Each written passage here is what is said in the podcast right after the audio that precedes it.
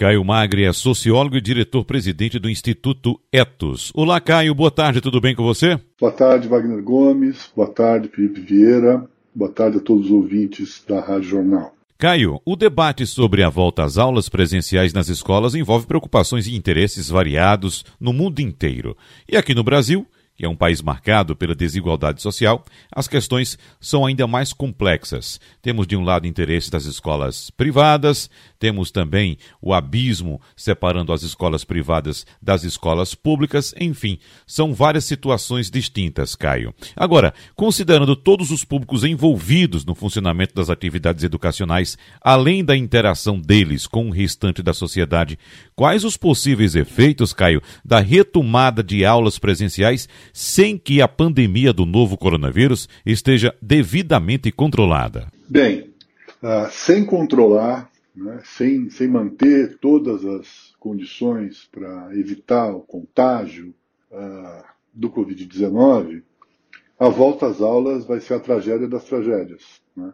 Por exemplo, uh, os cálculos feitos pela Fundação Oswaldo Cruz, a Fiocruz, ela, ela traz a quantidade de pessoas que estariam em risco se essas condições não fossem garantidas. Né? Ela tem hoje uma, uma análise dos dados do IBGE que se a gente tiver a volta às escolas, às atividades escolares, a quantidade de adultos e idosos com doenças crônicas que vivem junto com crianças e adolescentes em idade escolar representa alguma coisa em torno de 9,3 milhões de brasileiros e brasileiras. 4,4% do total da população, o que, o que é gravíssimo. Né? Se a gente for pensar na possibilidade do impacto que isso vai ter na já dificultada situação de isolamento social. Hoje mesmo, os jornais divulgam que a, a, o isolamento social reduziu, especialmente, é, é uma pesquisa em São Paulo, é, reduziu para 40%, cerca de 40%. Então, no cenário atual, a retomada do ano letivo não é recomendada de forma alguma. E vai, ela vai trazer um agravante no contágio e nos óbitos. Então, vivemos um momento de incerteza, né? É, mesmo aqueles estados e cidades que tiveram um controle maior, é, precisam avaliar se têm condições de manter todas as, as, as, as proteções sanitárias nas escolas. Né? É, disponibilização de máscara, número de alunos reduzidos por, é, por sala de aula, garantia do distanciamento social dentro das salas, dispositivos de, de higienização adequados à situação. Se você tem né, é, escolas, na sua maioria absoluta, né, sem nenhuma. É, sem, sem nenhuma infraestrutura adequada de higiene, imagina como é que a gente vai ter álcool em gel, máscaras e o isolamento.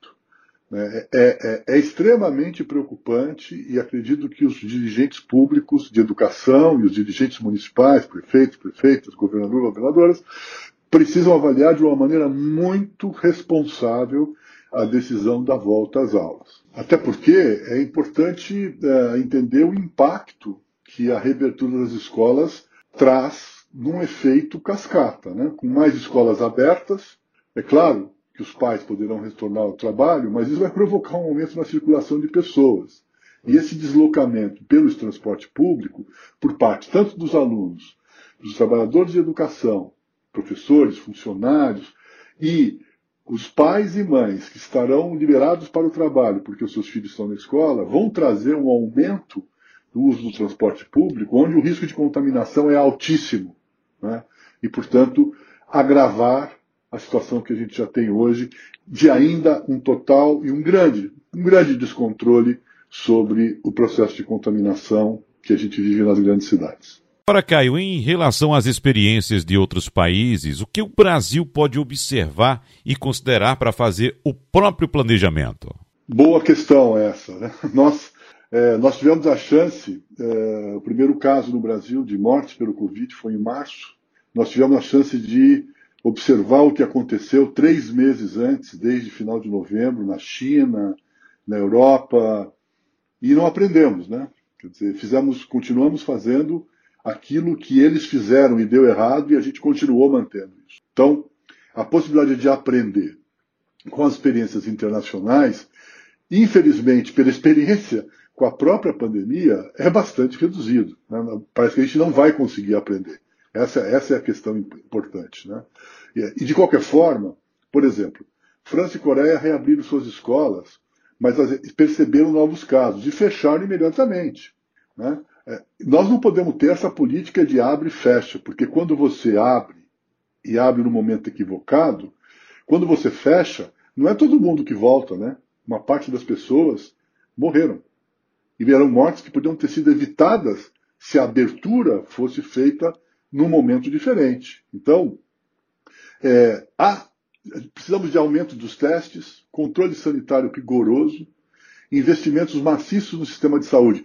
É isso que o Reino Unido, a Coreia do Sul e a França fizeram. Se a gente fizer isso, podemos buscar a reabertura das escolas. Mas essas medidas não estão no cenário, não estão concretamente sendo implementadas. Né? Muito pelo contrário, a gente tem hoje ainda uma descoordenação da política. Não temos ministro da saúde, né? pelo menos não temos ministro efetivo, não temos um profissional da saúde como ministro da saúde. O governo federal continua dando sinais bastante contraditórios sobre as políticas necessárias de contenção e de redução do contágio. Ainda há uma pressão muito grande econômica, mas que tem um vetor muito forte dentro do próprio governo federal de retomada das atividades econômicas sem condições para que isso aconteça de maneira é, segura. Portanto, meu caro, meus caros, eu, eu não acredito que a experiência dos outros países vai influenciar uma tomada de posição correta do Brasil na volta às aulas. Caio Magre, muito obrigado, um abraço para você e até semana que vem. Boa tarde, boa tarde a todos e a todas, muito obrigado.